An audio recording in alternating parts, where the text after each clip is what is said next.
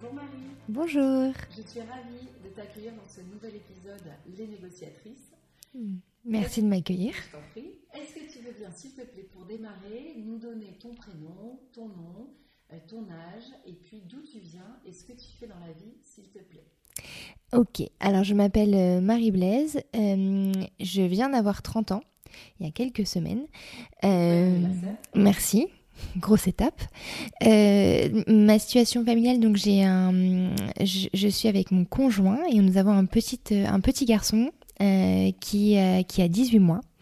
Euh, et aujourd'hui, je suis euh, la cofondatrice et la directrice de l'école Gustave. Tu vas nous raconter tout ça en détail. Est-ce que tu veux bien nous revenir pour nous sur ton parcours finalement? Parce qu'aujourd'hui, cofondatrice d'une école Gustave, mais avant ça, qu'est-ce qui s'est passé dans la vie de Marie? Alors, euh, du coup, moi, j'ai grandi dans l'est de la France, à Reims. Euh, après mon lycée, euh, je suis partie étudier à l'étranger. Je suis partie en Australie pendant trois ans où j'ai fait un bachelor de finance. Donc, c'était hyper important pour moi de, de partir parce que je voulais, euh, je voulais voir autre chose. Je voulais faire des études de commerce, mais je voulais voir autre chose, euh, m'émanciper un petit peu. Et donc, euh, du coup, Ouais.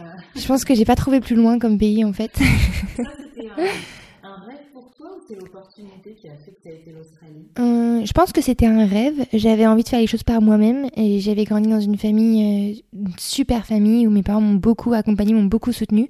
Mais j'avais envie de faire les choses par moi-même. Donc le fait de partir, ça a été un, un- ça a été une vraie volonté et j'ai, vraiment préparé mon départ. Et du coup, j'ai fait mes études là-bas pendant euh, pendant pendant quatre ans. Euh, je travaillais à côté de mes études, donc euh, j'avais vraiment ma petite vie. J'étais très contente. Euh, et ensuite, euh, j'ai après voyagé en Asie. J'ai- travaillé euh, pas mal, un petit peu dans les milieux de l'éducation. Et ensuite, j'ai fait un master en Espagne à l'ESAD à Barcelone. Et après, j'ai travaillé dans le milieu de la tech à Berlin. Ah oui, dis donc. Voilà. Exactement.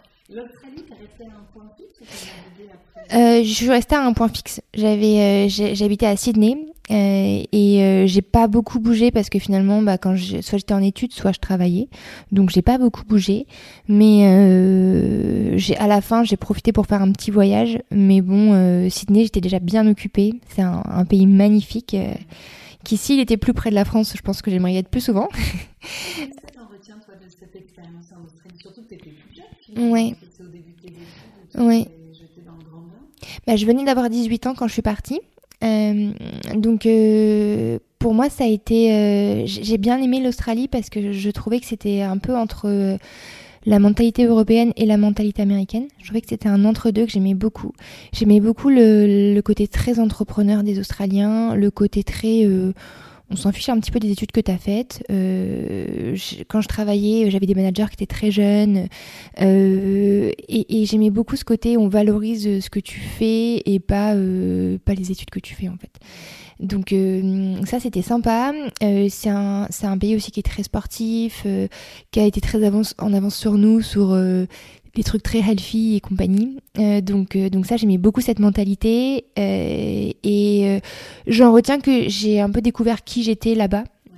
Parce que du coup j'étais au milieu de l'Australie c'est très il y a des nationalités de partout dans le monde et et du coup il y a pas vraiment de normes on peut être un petit peu qui on veut donc je trouve que c'est sympa pour pour trouver qui on est quand on est là-bas surtout à cet âge-là, j'allais dire, finalement, c'est très. Euh, ça la confiance.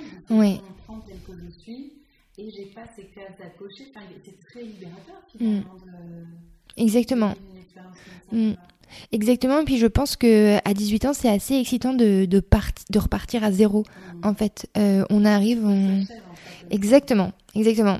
Donc ça a été très dur, vraiment ça a été très dur parce que j'étais très proche de ma famille, très proche de mes amis, et, euh, et là on est à l'autre bout du monde, donc euh, tout le monde est très content quand, enfin c'est un événement quand on part, mais on est aussi, euh, on se retrouve aussi vite tout seul. Ah, Exactement. Voilà. Pas du tout. Non. Bain, c'est vraiment ce que je cherchais.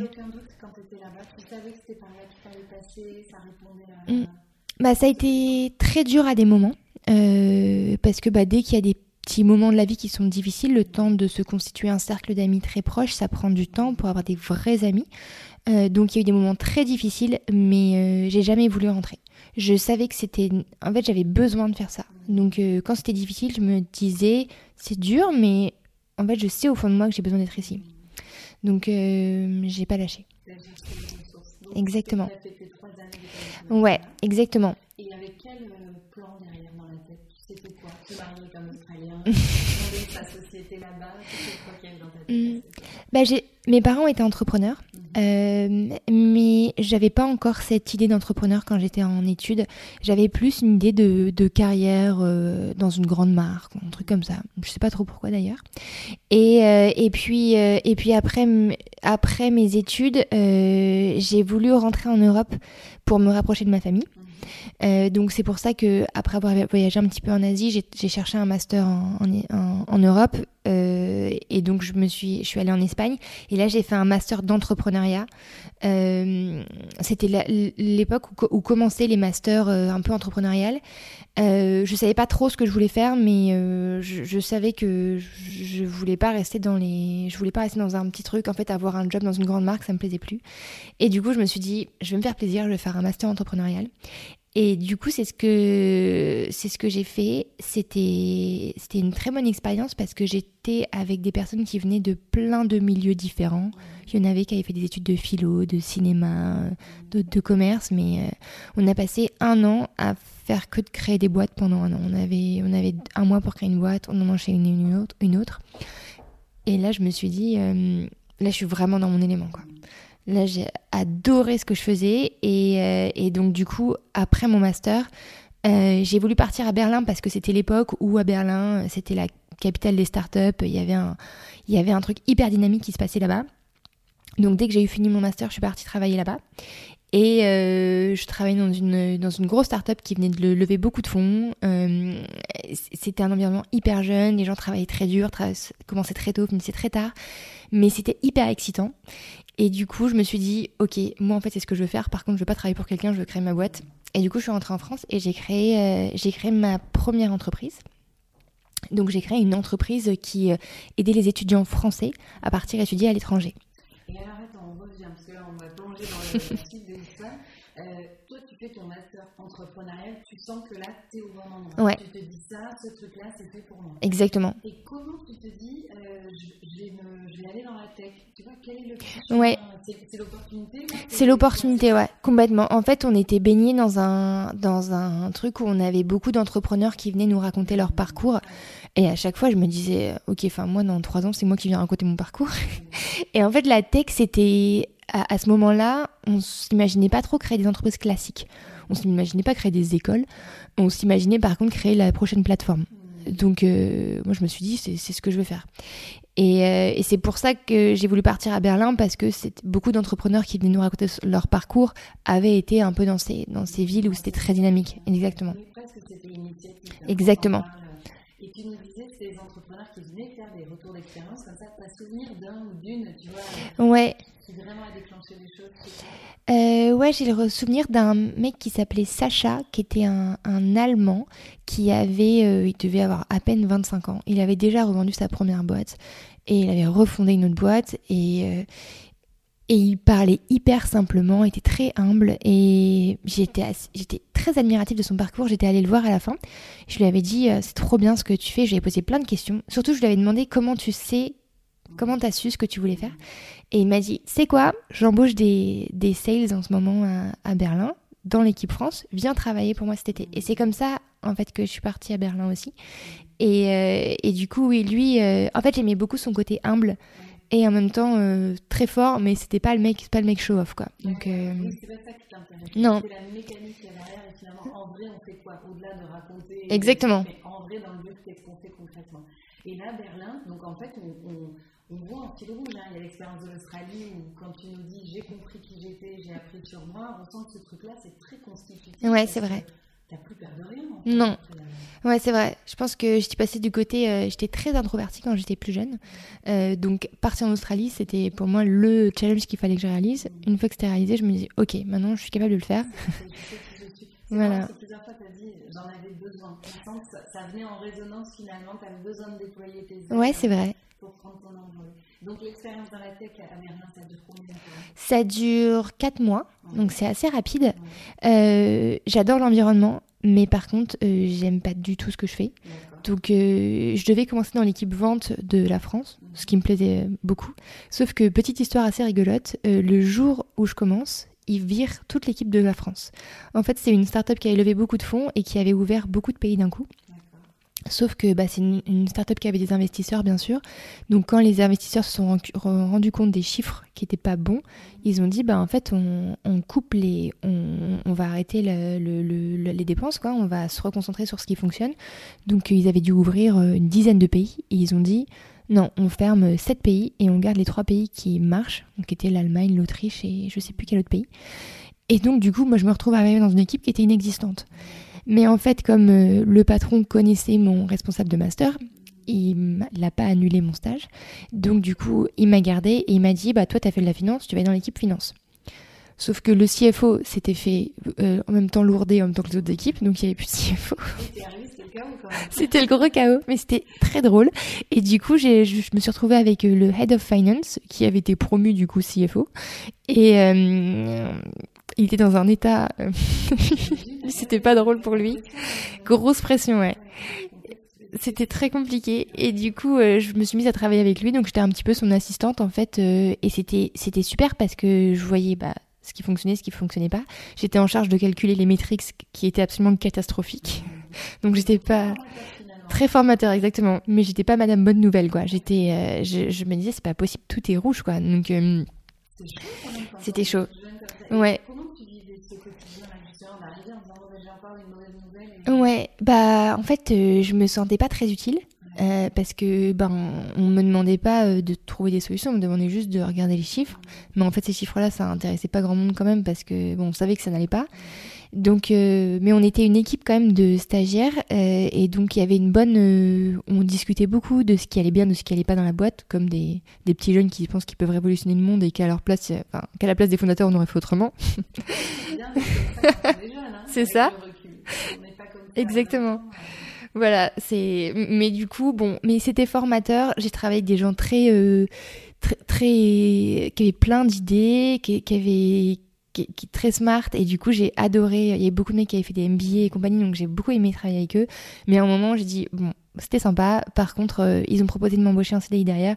Et j'ai dit non, moi, je, je veux rentrer. euh, ce que vous avez fait, c'est trop bien, mais moi, j'ai envie d'être aussi entrepreneur. Donc, je suis partie. Et je me rappelle, mon, le, le CFO m'avait dit t'es trop jeune et puis t'as aucune connaissance en comptabilité et compagnie. euh, C'était trop jeune pour faire ça.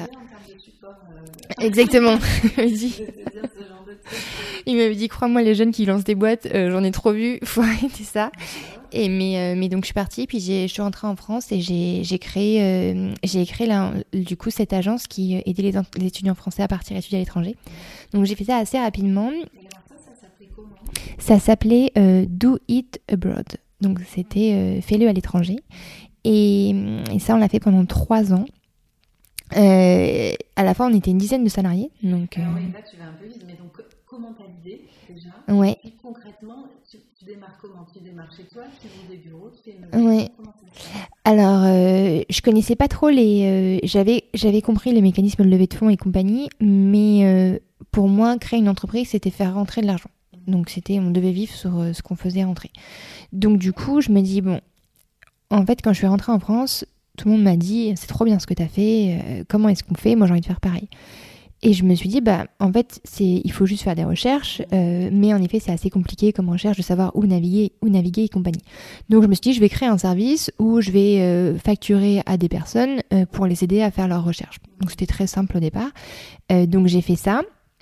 Et puis, bah, très vite, j'ai eu plein de clients, en fait, qui voulaient partir étudier à l'étranger. Donc, j'ai fait ça. Et puis après, bah, du coup, j'ai embauché des personnes qui le faisaient avec moi. Et puis, à un moment, comme c'était, euh, donc ça, je le faisais du- depuis euh, la chambre euh, que j'avais chez mes parents. Génial. Voilà. Le début de l'histoire comme ça. Donc pas de levée de fonds, tu dis Ah oui. Voilà. Comme ça, j'ai pas de dette et j'ai pas d'investisseur non plus. Exactement. Et euh, à l'ancienne.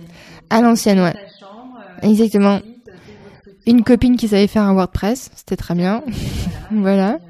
Et, Et du coup, qui me fait un WordPress et on fait ça. Et du coup, euh, ben, on, on, on- on commence à le faire, et puis on se rend compte qu'en fait, il y a pas mal de plateformes qui sortent un peu partout. Et on se dit, en fait, pour être plus accessible et permettre à des gens bah, qui n'ont pas forcément les moyens de payer un accompagnement, on va créer une plateforme qui recense les, euh, les, les études à l'étranger pour leur permettre de trouver en fonction de leur budget les bonnes études. Donc on fait ça. Et en fait, euh, on se rend compte qu'on peut être payé par les universités en, en faisant de l'apport d'affaires. Donc du coup, on se dit, s'ils trouvent gratuitement sur notre site, on sera en plus payé par les universités parce qu'ils vont s'inscrire dessus. Exactement. Donc on tente ce truc de passer d'une agence euh, à plutôt un modèle tech. En plus de ça, euh, allez, du coup là, moi, entre temps, j'ai déménagé à Nantes, euh, à Nantes en France, pour pour avoir, pour être dans l'écosystème aussi un petit peu nantais tech. Et donc on est baigné un peu là-dedans, et donc c'est ce qu'on fait. Sauf que c'est un shift qu'on n'arrive pas à faire en fait. En fait, le côté accompagnement humain, il est ultra important dans le fait d'aider des personnes à concrétiser leurs projets. Non. Voilà. Exactement, et de conseils d'accompagnement qu'on euh, qu'on n'arrive pas à faire. Je pense qu'on aurait pu le faire avec plus de temps, mais euh, à l'époque, moi j'ai 25 ans, donc j'ai créé à 22 ans, et à, à 25 ans, euh, j'arrive en bout de course. Quoi. Je suis épuisée mentalement, et puis là, j'ai plus envie. Je me dis que je vais pas réussir, enfin que c'est possible, mais qu'il faut passer un gros step, et que là, j'ai pas la force de créer un gros step. En plus, je suis toute seule, enfin en tant que fondatrice, non. Ouais. Et, euh, et c'est un, ça, c'est un truc que je me, dont je me suis vraiment rappelé. Je me suis dit, être seule, tu vas vite au départ, mais bon, euh, t'es un peu dur, quoi. Exactement. Donc là, je me dis, euh, non, je, je, vais fermer cette boîte. Je, j'y retournerai peut-être après, mais là, il faut que j'aille me reposer. Donc, je le mes équipes. On finit, on, on, finit, on place tous nos étudiants qu'on avait accompagnés pendant l'année, et on finit proprement. Et, et en fait, j'avais qu'une peur, c'est que tout le monde me dise, bah, que surtout les personnes avec qui je travaillais, me disent, euh, putain, mais comment t'as pu ne. Enfin, comment on, m'en veuille en fait. Et en fait, ça se finit ultra bien. Euh, on finit tous main dans la main, on, on reste tous très proches et euh, ben, on finit proprement. Et, et voilà. Donc. Euh... Ouais. Ouais. Ouais. Et c'est lié à quoi Le fait que même si l'histoire s'achevait, ben, tu vois, il y avait euh, de la bienveillance, il n'y avait pas d'amertume. Mmh. Bah, ça a été dur de finir proprement, parce que moi, j'avais qu'une envie, c'était de finir. Mais euh, j'ai eu la chance d'être accompagnée par euh, une amie très proche qui bossait à l'époque avec moi, qui m'a dit non mais on va on va y arriver ensemble quoi, on va on va s'organiser et on va y arriver. Et elle, elle a été extraordinaire, euh, s'appelle Adeline, elle a été extraordinaire dans le fait de, de garder les équipes ensemble et de dire euh, on, peut réussir à placer tout le monde proprement et leur permettre de partir. Donc ça, euh, en fait, ça a été un vrai relais. Elle a vu que j'étais, j'étais plus, ouais, j'étais plus dedans. Exactement. Exactement, qui est ultra important. Ouais. Et donc, quand tout ça s'achève, j'imagine que c'est quand même aussi gratifiant pour toi de te dire ouais. on n'a pas laissé des étudiants sur le carreau, voilà. on n'a pas laissé les gens comme ça du jour au lendemain. Exactement. Et on a payé tous les salaires, ce qui était ultra important pour moi.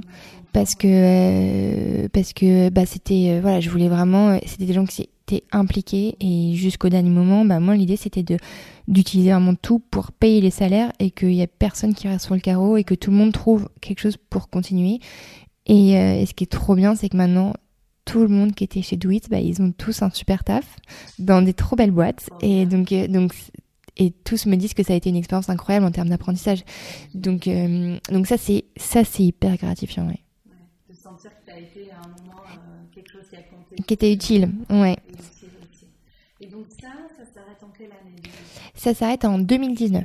2019, donc la Marie, elle part en vacances. Voilà, et donc, euh, voilà. Exactement. déjà des plans derrière Là, vraiment, tu étais exsangue et tu avais juste besoin de bah, En fait, euh, j'avais besoin de, de souffler, euh, de retrouver un job, parce que du coup, j'avais plus de revenus. Et alors, quand on est entrepreneur et qu'on a. Ou entrepreneur, voilà. je sais pas comment tu le présentes. Ouais. euh, tu vois, comment on se projette On se dit, bah, je vais prendre un job dans une grande boîte ou je me remets en selle? Mm. Sachant que là, tu t'es déjà un peu frotté avec cette réalité. Exactement. Bah, en fait, euh, je savais que je voudrais recréer une boîte, Mhm. mais je savais qu'il fallait que je reprenne des forces. Donc, du coup, je me suis dit, bon, moi, là où je suis forte, c'est dans le commerce. J'aime, bien vendre. C'est un truc, euh, que j'aime bien, où je suis assez forte. Donc, je me dis, euh, je vais aller me refaire une petite santé quand même, aussi financière parce que je suis un peu sur les rotules quand même. Et euh, quand on est entrepreneur, on n'a pas de chômage, donc pas trop le temps de se reposer. Et du coup, je suis, j'ai cherché un job dans la vente. J'ai été prise chez Salesforce à, Dublin, mais en fait, c'était vraiment que de la vente. C'était et puis j'aimais pas du tout ce côté euh, hiérarchique. Euh, voilà. Exactement. Et du coup, je me suis dit non, je vais pas aller là-bas. Et donc du coup, j'ai un entrepreneur, euh, Gilles Chetla, qui qui qui, qui crée une entreprise dans l'éducation, qui m'a proposé de le rejoindre en tant que salarié, en tant que son bras droit sur cette création d'entreprise. Et, euh, et, du coup, j'étais trop contente, donc j'ai accepté. Je me suis dit, ok, c'est top. Euh, donc j'ai fait, euh, j'ai travaillé avec Gilles pendant un an et demi. Et mais pendant cette année et demie, en fait, je, je ne, au bout de six mois, je pensais qu'une chose, c'était recréer une boîte. Donc, oui, quand même ce truc de, de créer, de mettre ta patte, exactement. De, concrétiser des idées. Voilà, ça c'était vraiment, ouais. Et puis on développait une application mobile. Et, euh, et moi, ce que j'ai toujours aimé, c'était quand même l'humain. Mmh. Euh, donc dans Do ce que j'aimais, c'était aider des étudiants. Et là, euh, là j'avais une perte de sens quand même. pas non. Cette énergie, cette force de travail pour quelque chose où tu te reconnais pas, ça. Non, c'était pas très, c'était pas très gratifiant. Je me sentais pas à ma place du tout. J'avais beaucoup de mal à trouver ma place. Et, euh, et du coup, j'ai. Euh, entre-temps, le Covid est arrivé. Et j'ai rencontré mon conjoint, euh, mon conjoint qui est plombier chauffagiste. Et en fait, on passait beaucoup de temps ensemble à, à, se promener. on, fait beaucoup, on fait beaucoup de sport. Et il me parlait de son métier et de la facilité avec laquelle il trouvait un emploi. Et j'ai. Voilà. Exactement. Et en fait, je, et il me parlait des salaires, des salaires qui étaient proposés sur des plombiers. Et je me dis, disons que j'ai pas mal de copines qui travaillent dans le marketing. Elles seraient très contentes, enfin, ou dans d'autres métiers, quoi. Elles seraient très contentes d'avoir ce type de salaire. Et, et je dis, mais personne ne sait trop les salaires qui sont pratiqués dans le bâtiment. Et on, on va pas forcément vers les bâtiments parce que c'est quelque chose qui paye bien. Donc. C'est euh, vrai qu'il y a beaucoup d'a priori sur ces métiers. Et en vérité, quand on parle avec ces corps de métier, on se rend compte du savoir-faire et de des carrières aussi. Exactement, voilà. Et ça, je me dis, c'est c'est pas quelque chose qu'on connaît très bien. Et puis, accessoirement, moi, mon père était menuisier. Il avait créé une boîte de, dans les fenêtres avec ma mère. Euh, ma grande sœur euh, travaille dans les cheminées et mon grand-père était plâtrier. Donc, toute ma famille avait été dans le bâtiment. Et moi, j'avais été faire des études dans la tech et j'avais un peu, un peu oublié cette histoire de bâtiment. Par, Exactement. Voilà. Et du coup, en parlant avec, euh, avec mon conjoint, je me rends compte de ça et je me dis, non mais y a en fait, euh, il y a quelque chose à faire euh, pour refaire découvrir ces métiers. L'autre côté, je, je, me rends compte qu'on a 3 millions de chemins en France. Je me dis, il y a quelque chose à faire pour, pour... Je suis persuadée qu'il y a des gens qui ont envie de faire des métiers manuels et qui seraient très bons dans les métiers du bâtiment. Et ce qui est super beau dans les métiers du bâtiment, c'est que c'est accessible et quand on a envie de travailler dur, quand on est investi, on peut extrêmement bien réussir. Et du coup, euh, j'ai écouté un podcast par hasard un jour euh, dans le train euh, de, Cyril Pierre de Guéhière qui, parlait de son école Rocket School qui forme les, demandeurs d'emploi au métier de la tech, donc aux commerciaux, au marketing. Et il parle de son école qui est gratuite, qui qui est diplômante et qui place en fait, qui recrute des personnes et qui les place directement en emploi avant même qu'ils soient formés. Je me dis, mais c'est génial ce qu'il fait. C'est exactement ce qu'il faut faire. Et surtout, il formait aux besoins des entreprises. Il n'allait pas former spécifiquement un diplôme, mais vraiment, il partait du besoin des boîtes. Je me dis, c'est trop bien. Du coup, je lui envoie un petit message sur LinkedIn et je lui dis, j'adore ton école, euh, j'aimerais beaucoup euh, échanger avec toi. J'aimerais, j'ai une idée d'école dans le bâtiment. Et là, il me dit, euh, Ok, génial, on s'appelle demain. bah, je me dis stop, en plus il est réactif, moi j'adore les gens réactifs. Donc euh, du coup, ok, on s'appelle demain. On s'appelle le lendemain, on passe une heure et demie au téléphone ensemble. Et, il me dit, bah, on, si tu veux, la semaine prochaine, on déjeune avec mon associé. c'est ce qu'on fait. la semaine d'après, on déjeune avec son associé. Et de fil en aiguille, on décide de s'associer ensemble. Ils m'ont tout de suite proposé qu'on. Exactement. On s'associe tous les trois pour répliquer le modèle de Rocket School au bâtiment. Est-ce que là, quand tu es dans cette phase qu'on sent galvanisante, au fond de toi, tu sais que tu tiens à devenir Ouais. T'as pas de doute Ah ouais, aucun doute. T'as rien à négocier avec toi-même sur non. transiger comme quand tu me dis. Mm. J'étais dans la tête, je me sentais pas à ma place. Ouais. Là, tu sens là, je sais que c'est. Là, je, je, vois le truc et je me dis, ah non, mais c'est ça. Et en fait, euh, on a beau me dire, non, mais tu vas pas. Je, je me rappelle. Euh... Ça, quand tu pitches un peu ton projet ou... Ouais. Pas du tout personne comprend. Euh, mon père me dit non mais tu vas te lancer dans une création d'école, mais ça... complètement. Exactement, tu une école, puis dans le bâtiment, ça te coûter une fortune. Enfin, tout le monde me dit non, euh, et puis euh, voilà, tout le monde, personne ne comprend.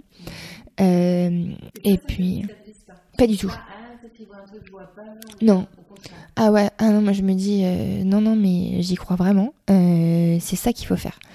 Et puis euh, avec Cyril et Jamie, on s'associe. je suis. Ouais. Quand on sait comme une association dans le business, c'est comme un mariage. Complètement. Tu vois, ouais. pareil, zéro doute. Comment vous, comment vous amenez ça Eux, mmh. en fait, Exactement. C'est quand même une histoire. Ouais. C'est une histoire particulière euh, et du coup ça a été, ça a été difficile. Euh, on a mis du, en fait, on n'a pas mis du temps à s'associer, mais on a mis du temps à se faire confiance parce qu'on se connaît pas, parce que eux se connaissent et que exactement, exactement. Ouais, ça c'est un vrai sujet. Euh, et comment est-ce qu'on fait confiance à des personnes bah, qu'on connaît Alors on peut se renseigner parce que voilà, on peut avoir des échos d'autres personnes, mais c'est quand même pas facile. Euh, on n'a pas le même âge non plus. Alors il n'y a pas une grosse différence d'âge, mais je suis quand même un petit peu plus jeune qu'eux. Je vais avoir 28 ans à l'époque et ils doivent en avoir 35 et 45, donc on n'a pas le même âge non plus. Euh, et donc euh, voilà, c'est deux hommes. Euh, moi, je reste une, bah, je suis quand même une femme, donc même si moi ça me dérange, ça me dérange pas bien évidemment, et je suis hyper contente de m'associer avec deux mecs qui ont plus d'expérience que moi, qui ont déjà créé une école. Moi, je me suis déjà cassé les dents, donc je suis très contente de m'associer avec avec eux. Je me dis, ça va pas être du gâteau, mais je sens que, en fait, on va, en fait, on a quand on quand on discute ensemble, on clique tout de suite.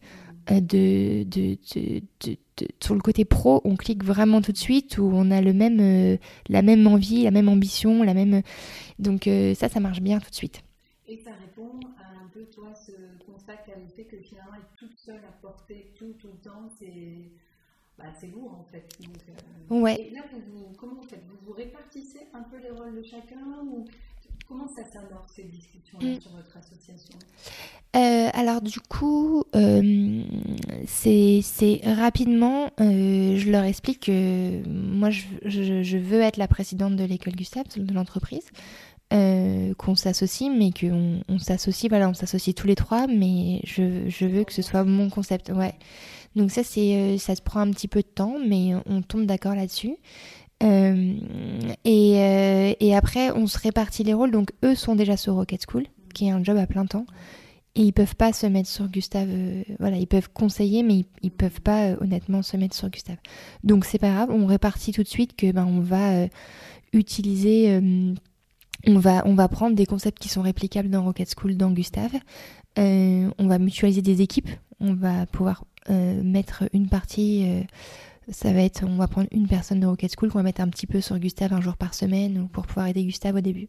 Donc ça, on le, on le met en place assez, euh, assez rapidement et, euh, et on tombe d'accord euh, très rapidement là-dessus. En fait, on s'associe, on, on s'associe en, fin 2000, 2020 du coup et début 2021, on commence déjà à, travailler sur, Gustave et la première entrée est en juillet 2021. Et toi, là, dans cette phase de discussion, sur des choses Ouais. Euh, euh, moi, je me suis battue pour, euh, pour ce, que, ce en quoi je croyais. Et il y avait des choses dont j'étais convaincue et je, savais dans le fond que je ne lâcherais pas sur certaines choses. Et donc, en fait, on, on a, on, a mis du temps à, à tomber d'accord quand même. On a mis du, même si ça a été très vite, on a mis du temps. recul, tu arrives à voir. Hum, je pense que ce qui freinait, je pense que ce qui freinait, c'est que on se connaissait pas bien, et donc on voulait chacun se protéger. Et en fait, de vouloir se protéger, euh, on fait encore plus peur aux autres. Donc, euh, en fait, je pense que les peurs de chacun font que chacun veut se protéger, mais en fait, euh, on peut... le problème au début d'une boîte, c'est qu'on peut vouloir se protéger, mais déjà, on ne sait pas si ça va fonctionner. On, discute de trucs qui font perdre du temps à tout le monde, qui en fait euh, ne sont pas des sujets. Exactement. Voilà. Et en plus, euh, donc tout ça, euh, tout ça, c'était, ça a été assez long. Et puis pour couronner le tout, moi, j'ai quand même pas facilité les choses parce que une nouvelle n'arrivant jamais seule, bah, j'ai eu un bébé en même temps. Sinon, c'est trop simple. Sinon, c'était trop simple. voilà. Donc le, jour où j'annonce à mon, à mon, à mon, enfin à Gilles avec qui je travaillais que je vais, je, je, je demande une rupture conventionnelle, euh, bah, j'apprends deux jours après que je suis enceinte. Ce n'était pas prévu. Pas du tout. Voilà. Donc, euh, donc ça, je l'ai tout de suite dit à mes associés aussi, à mes futurs associés, parce qu'on était en cours. euh, ça, pour le coup, ça les a pas rassurés non plus. Ça reste la vie. Voilà. Exactement. Exactement. Mais du coup, je pense qu'en en plus, bah voilà, ils me connaissaient pas en fait, donc ils se sont dit, bah, c'est pas possible quoi. Se mettre en congé mat. Donc, euh, ça, comment tu as, toi, négocié avec toi-même de vivre cette- ce grand événement, Oui. la première grossesse, l'arrivée d'un premier enfant, le business? Euh, donc c'était pas prévu du tout. Maintenant, euh, je, je- c'était quand même, euh, c'était, euh, c'était compliqué. Faut se dire que vraiment c'était compliqué. Mais je sais pas pourquoi, j'étais sûre que c'était les bons trucs à faire. donc je me suis dit, bah écoute, ça va en faire. En fait, du coup, je vais pas avoir le droit de me tromper avec Gustave, quoi. En fait, Gustave euh, et mon bébé, bah, c'est les deux trucs euh, qui doivent fonctionner. Donc, bah, ça va fonctionner. Voilà. Là, il faut que ça fonctionne. Exactement. Et donc, euh, du coup, j'ai toujours un peu mené euh, les choses de front. Ça a été extrêmement difficile, mais euh, évidemment, autour de moi, tout le monde m'a dit que c'était pas raisonnable. Bien sûr, bien sûr. J'imagine. Et quand tu dis difficile, c'est- physiquement c'était dur, la charge ou la- le, le stress, les préoccupations, qu'est-ce qui était difficile quand tu regardes cette période Ce qui était difficile, alors physiquement, ça n'a pas été du tout difficile parce que j'ai eu énormément de chance que tout s'est super bien passé pendant ma grossesse. J'ai- J'habitais à, j'habitais à Vannes, je travaillais à Paris, donc je, je faisais des allers-retours euh, constamment à Paris. Euh, mais ça s'est très bien passé. J'avais une équipe géniale au tout début de Gustave, qui est toujours l'équipe actuelle, mais qui m'a soutenue euh, voilà, coûte que coûte. Et donc ça, encore une fois, l'équipe, ça fait tout. Ça fait tout. Et donc, euh, donc ça a été dur parce que, bah, parce que moi, je travaillais beaucoup. Autour de moi, on me disait, il faut, faut pas que tu travailles beaucoup pour ton bébé, c'est pas bon. Voilà. Exactement, tu vas accoucher prématurément, résultat j'ai accouché le jour du terme. On m'a fait stresser pour rien. Voilà. Donc du coup, ça a été, euh, c'était culpabilisant parce que si je m'écoutais, je savais que, que c'était bon, que j'étais sur le bon chemin, que je me sentais hyper bien. Mais de l'autre côté, euh, je savais pas ce que c'était que d'avoir un bébé, donc je me dis si ça se trouve, je fais pas les bonnes choses. Après, Non, Voilà. on sait jamais. Exactement. Donc toi, as choisi d'embrasser ça finalement avec cette confiance. Voilà. On sent Mm. euh, dans ce que tu nous dis L'instinct. depuis le début, L'instinct à fond et euh, ce petit enfant a fini par arriver. Voilà. Tu as fait cohabiter cette vie d'entrepreneur. Euh, Gustave en était où au moment où ton bébé est né Alors euh, Gustave, donc euh, mon bébé est né en fin 2021, le 30 décembre. Et donc du coup, euh, à ce moment-là, Gustave, euh, on avait déjà lancé deux promos, donc on avait fait rentrer une soixantaine d'étudiants. Donc euh, donc c'était, ça commençait à prendre un petit peu d'ampleur. On voyait que ça fonctionnait. On avait des bonnes relations avec euh, nos partenaires. Euh, par contre, niveau équipe, euh, on était toujours pas beaucoup. Complètement, ouais. complètement sous-staffé, donc mais encore une fois, on venait de commencer, donc on n'avait pas la trésor pour embaucher. et donc du coup, c'était un, choix, mais c'était le moment où on se disait, ok, ça fonctionne, il va falloir commencer à se structurer, mais entre le ça fonctionne, faut commencer à se structurer et le et on se structure embauches et des postes et des. Et suivre le recrutement, euh, ça a pris un petit peu de temps, mais, euh, mais ça s'est bien fait et, euh, ça s'est bien organisé. Donc, Donc ça a été, ouais, une période assez, assez éprouvante, mais, mais on avait des super bons chiffres de remise en emploi. on avait plein d'étudiants qui rentraient, plein d'entreprises qui voulaient recruter. Donc voilà, maintenant il fallait structurer l'équipe pour se dire comment est-ce qu'on va, on a vu quelque chose fonctionner à petite échelle, comment est-ce qu'on va faire pour eh ben, bien le structurer, embaucher et pouvoir se développer? Et alors du coup, on pense un peu dans le vif du sujet autour de Gustave. Raconte-nous qui peut venir dans cette école? Comment on peut faire un cursus dans cette école? Euh, Raconte-nous tout ça. Alors, l'école Gustave, c'est euh, un organisme de formation mhm. qui est aussi un CFA euh, qui forme les demandeurs d'emploi mhm. uniquement, âgés de 18 à 55 ans, au métier en tension du bâtiment. Donc, on forme des plombiers chauffagistes, des électriciens et des couvreurs. l'école Gustave, c'est une école où on va d'abord euh, euh, sélectionner des demandeurs d'emploi qui postulent chez nous et on va leur trouver des entreprises qui vont s'engager sur une embauche. Une fois qu'on a une entreprise qui s'engage sur une embauche, on fait rentrer l'apprenant en formation. Il fait trois mois à plein temps chez nous où il va apprendre toutes les bases du métier, puis 12 mois d'alternance. Donc euh, ça se matérialise, l'école du CEF, c'est une école avec des salles de classe, mais aussi avec des ateliers. Donc c'est... Voilà. Exactement. Euh, Exactement. Et alors, qu'est-ce que vous accueillez euh, C'est des garçons, c'est des filles, c'est des jeunes, c'est des vieux qui viennent Alors, euh, à l'école Gustave, c'est 93% d'hommes. C'est beaucoup d'hommes. On, on... Ouais. On fait beaucoup d'actions, mais c'est extrêmement dur. Au début, on s'est dit avec Cyril et Jérémy qu'on voulait 30% de femmes. et donc, on, a, on on est à 10%, on a 10% aujourd'hui, mais euh, c'est extrêmement difficile. Ça vient d'où ça pour, toi, selon toi qui évolue dans ces milieux-là, ces métiers-là? Bah, Je pense que euh, c'est pareil que pour le fait qu'on euh, que les métiers du bâtiment soient dénigrés et que au lycée aujourd'hui, quand quelqu'un a des bonnes notes, s'il dit qu'il veut faire plombier, on va lui dire bah fais d'abord des études puis tu verras après une, femme, une, petite fille, on, ne va pas euh, être euh, dirigée vers, euh, vers des travaux en fait quand elle est petite. naturellement, on va plus se acheter une Barbie qu'un tracteur. c'est des petits trucs, voilà. Bah, je pense que déjà là, et puis après, sur, on a moins de candidates que de candidats sur Gustave.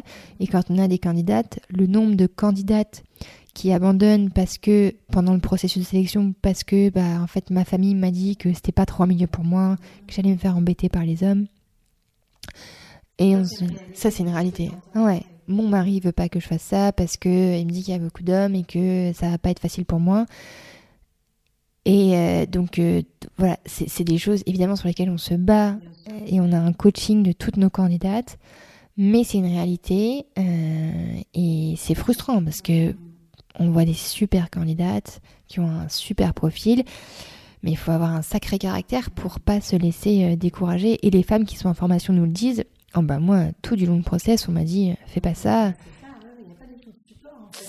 Non. Bah, ce qui fonctionne bien, c'est les rôles modèles. Les rôles modèles, euh, on a une euh, formatrice chez Gustave et c'est un rôle modèle fantastique et, elle est plombier, elle est plombier chauffagiste. Donc, euh, et elle, elle est super. C'est une femme très féminine euh, et, et, et, du coup, elle casse tous les clichés et elle travaille ultra bien avec des hommes. Mais très respectée, voilà. C'est intéressant hein, quand hmm. on gratte un peu derrière les représentations. Exactement. on se dit, mais on peut très bien avoir du vernis à ongles et faire de la soudure, il n'y a pas de. Bah, exactement. pas de Et, les entreprises disent quand tu bosses avec une femme, hein, bah, euh, ça change tout. Enfin, et, puis, et puis ils aiment bien juste euh, euh, le fait de mixer les équipes. C'est pas bon d'avoir que des, des, équipes de femmes ou que des équipes d'hommes. que il faut avoir des, mixités en fait. Donc ouais, on se bat là-dessus, mais non, c'est compliqué. ça fait son chemin, ça va être long. Exactement. Est-ce que tu dirais, Marie, dans ton quotidien, toi en tant que dirigeante aujourd'hui, il y a des choses que tu négocies avec, tu nous as dit, tes associés, les équipes, les partenaires. Mm. Tu vois, tu dirais qu'aujourd'hui, toi, tes gros sujets de négo, c'est sur quoi que ça porte? Je pense que hum, j'ai eu beaucoup de sujets de négociation, évidemment, au départ avec mes associés, qui sont des sujets qui sont, qui sont c'est sain en fait de négocier parce que négocier ça permet de mettre les choses sur la table et de de de pas avoir de non-dit. Donc ça j'ai trouvé que c'était très sain, mais c'est des périodes qui sont difficiles, des périodes qui sont qui sont nécessaires. Euh, avec les salariés, j'ai pas de sujet de négociation actuellement. Euh, je pense qu'on n'a pas beaucoup de salariés non plus. On, a une, est une vingtaine maintenant chez Gustave, mais on n'a pas, euh, on pas de, gros sujets de négociation on a une politique de salaire qui est très transparente, donc voilà, on n'a pas de négociation salariale, on sait que voilà, c'est transparent. Euh, les négociations qu'on va avoir, je pense que pour moi, c'est plus convaincre les partenaires de travailler avec nous, parce qu'on est une jeune école, donc il faut constamment montrer pas de blanche, montrer qu'on est sérieux, montrer qu'on a des très bons chiffres de remise en emploi, montrer que c'est pas parce qu'on a une jeune école qu'on n'a pas le bon matériel, qu'on n'a pas les bons formateurs. Donc, euh, je me suis beaucoup battue. Euh, qu'en fait, quand on n'avait rien à montrer, c'était compliqué. Aujourd'hui, on a des chiffres à montrer, on a des formateurs, des locaux, on a tout ça. Donc, c'est plus facile euh, de montrer. Voilà. Et alors, quand tu te retournes sur le, bah, tout, ça, tout ce parcours, parce que finalement, tu restes, tu restes jeune, et tu as déjà vécu mille vies dans cette vie, quel regard tu vois tu portes sur euh, tes années, tes expériences, tes décisions prises mm. ben, Je pense que euh, il y a un truc que j'ai appris euh, forcément un peu à mes dépens, mais pas, pas toujours pas toujours été facile, mais de, de demander de l'aide, de demander conseil. il y a beaucoup de périodes, et notamment sur Gustave actuellement, où voilà, on, a, on grandit, euh, et où il y a des choses que je sais pas faire. Donc euh, de demander de l'aide, demander des conseils et demander des retours d'expérience à des personnes qui, euh, qui, qui, qui, vont avoir un autre avis, en fait un autre regard sur les choses. Ça, je trouve que c'est très utile et ça m'a été utile à beaucoup de moments de ma vie. je trouve que le, le, coaching est ultra important. Au moment où j'ai créé Gustave, j'avais pris un coach qui m'avait aidé un peu à trouver qui j'étais. Pour moi, ça a toujours été un sujet dans ma vie de trouver qui j'étais parce que euh, bah, le syndrome de l'imposteur, c'est quelque chose qui revient beaucoup. Euh, et donc, euh, le coaching, je trouve que ça aide à trouver qui on est et à avoir confiance dans qui on est et à être soi. Tu l'as vraiment ressenti comme ouais. le fait de bien valider, d'avoir quelqu'un en retour qui te. Exactement. Ouais, complètement qui m'a aidé à voir mes forces et mes faiblesses. Et des faiblesses, à les tourner en force. Ça, je trouve que c'est ultra utile. Euh, et, donc, je continue à être coachée maintenant. Et on fait aussi coacher certaines personnes de notre équipe de Gustave pour, leur, pour les aider à être le meilleur manager qu'elles peuvent être, mais être eux-mêmes et pas être, essayer d'être un manager qui leur ressemble pas. Ça, je trouve que c'est ultra important. Euh, et ensuite, ce qui m'a aidé, euh, c'est de suivre mon instinct. Ça, je trouve que c'est ultra important de s'écouter et de suivre son instinct euh, dans sa vie personnelle et professionnelle. Et. Mm, et... ça, je coupe, mais tu dirais que c'est un truc avec lequel tu as toujours fonctionné, tu vois, même petite, même plus jeune, mm. tu parlais d'Australie, où tu disais, je sentais que j'avais besoin d'aller, etc. Ou c'est vraiment l'expérience de l'entrepreneuriat tu vois, qui t'a affûté sur ce genre de choses, ah, je sens que ça va être comme ça. Tu vois, comment ça s'est, comment ça s'est conceptualisé dans ton esprit? Est-ce que tu as posé ce mot-là d'instinct tout de suite? Mmh, Je pense que oui, euh, je l'ai posé assez vite quand même. Euh, quand j'ai décidé de partir euh, faire mes études à l'étranger ou quand c'était l'instinct, je, disais j'ai besoin de faire ça, c'est nécessaire. et bon après j'avais la chance d'avoir des parents qui pouvaient m'aider à le faire. ça c'est bien aussi. Voilà. Exactement. Mais oui. Ouais, très à l'écoute, ouais. Mm. Exactement.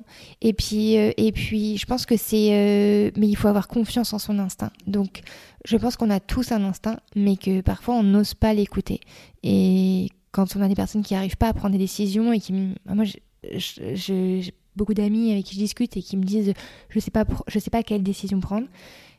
Et je, dis toujours, bah, écoute, vraiment, juste pose-toi et fais-toi confiance. Qu'est-ce que tu ferais si oublie tout ce qu'il y a autour et juste fais-toi confiance. Et je trouve qu'on prend des décisions, euh, on, arrive à trouver les réponses en soi. Mais il faut faire ce travail de s'écouter. Euh. Oui, et Et d'assumer, ouais. avoir conscience, c'est une chose, et puis se dire, en fait, c'est comme ça, et c'est OK. Et parfois, c'est moins évident que l'autre. Exactement. Donc, un regard finalement euh, euh, gratifiant sur ces étapes, sur euh, ces expériences-là. Et à tes jeunes, alors, qui viennent dans, dans, ton école, qu'est-ce que tu passes comme message important Oui. Eh ben, le message principal qu'on va donner chez Gustave, c'est chaque chose est un apprentissage. Euh, vous allez faire une formation, on va vous donner des, on va vous donner des clés pour réussir. Mais c'est à vous de mettre tout ça en application en entreprise. Vous allez entrer dans une entreprise, mais ne soyez pas en, position de j'attends. Allez poser des questions, allez chercher des réponses, allez euh, faire des choses qui sont en dehors de votre fiche de poste, allez euh, discuter avec votre tuteur, allez discuter avec votre euh, patron. Et n'ayez pas peur de faire des choses qui ne sont pas qui ne vous sont pas demandées en fait parce que aujourd'hui les apprentis dans le bâtiment n'ont pas toujours une très bonne réputation. On imagine l'apprenti comme quelqu'un de 15 ans qu'on a, mis ici par obligation. Donc nos apprenants, on leur dit toujours, va falloir que vous montriez que vous avez envie d'être là, que vous êtes tous les jours à l'heure, que vous, êtes, vous avez une, une envie d'apprendre et que oui, parfois vous allez faire des choses qui ne sont pas vraiment en rapport avec votre métier, mais c'est pas grave, c'est aussi quelque chose que vous devez apprendre à faire. Donc se mettre dans cette position de j'apprends et pas je suis en attente. C'est des choses qui sont vraiment toutes simples. Mais chez Gustave, on va enseigner du savoir-être, du gestion, de la gestion de conflits, qui sont des éléments basiques, mais qui permettent une bonne intégration en entreprise. Et toi, tu dirais que c'est un conseil valable aussi dans la vie? Bah, Je pense que oui, parce que moi, je, je suis très optimiste et j'ai tendance, tendance toujours à dire que quand on a quelque chose qui nous tombe dessus, qu'est-ce qu'on peut faire pour que ça nous serve comme apprentissage, en fait? Et euh, voilà, je pense qu'il y a plein de choses qui nous arrivent tous les jours chez Gustave qui ne sont pas faciles. Mais à chaque fois, on essaie de se dire, bon, ok, de toute façon c'est là, donc il va falloir qu'on résolve, ce problème.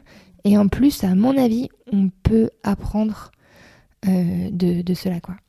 Donc euh, ouais, c'est ce qu'on c'est ce qu'on essaie de faire tous les jours et, euh, et, je trouve que ça fonctionne plutôt bien. Ouais, un peu comme en négociation finalement, ce qui va compter c'est la perception. Exactement. la exactement. Et, et, je pense qu'il y a un autre truc aussi que je voulais te dire qui est quand tu m'as demandé quels ont été tes apprentissages.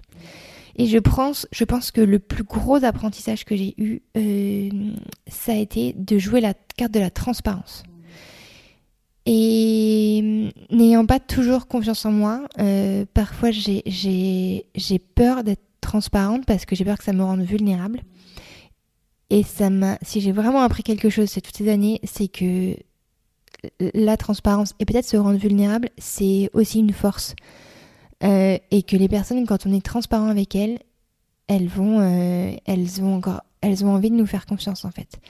Et un truc tout bête, une fois, euh, quand on était chez Gustave au tout début, un jour, j'ai dit à mes équipes, bon, écoutez, là, là, clairement, c'est la merde. Mais ça va être dur pendant au moins trois mois. Mais par contre, il faut qu'on soit vraiment tous à fond parce que bah, il faut qu'on s'accroche. Et et on était tous autour d'une table et je, leur ai dit s'il y en a un qui veut pas, euh, qui, n'a pas euh, envie de le faire, faut partir maintenant. Mais moi j'ai besoin de vous. Et du coup, ils me disent encore, ils me disent merci de nous l'avoir dit à ce moment-là parce qu'on le savait, mais au moins ça nous a montré que tu étais conscient du truc, que tu nous que tu nous cachais pas la vérité et que bah en effet on avait on avait compris le truc, mais que tu le verbalises, ça nous a vraiment aidé. Et du coup, je j'essaye de, de toujours faire ça. Euh, et je trouve que bah, les équipes, elles sont aussi hyper contentes quand on les responsabilise et qu'on leur dise j'ai besoin de vous. Quoi. Là, euh, on va y aller tous ensemble. Ça va être dur, mais, mais on va y aller. Donc j'essaie de faire ça aujourd'hui. Merci Marie. Merci beaucoup.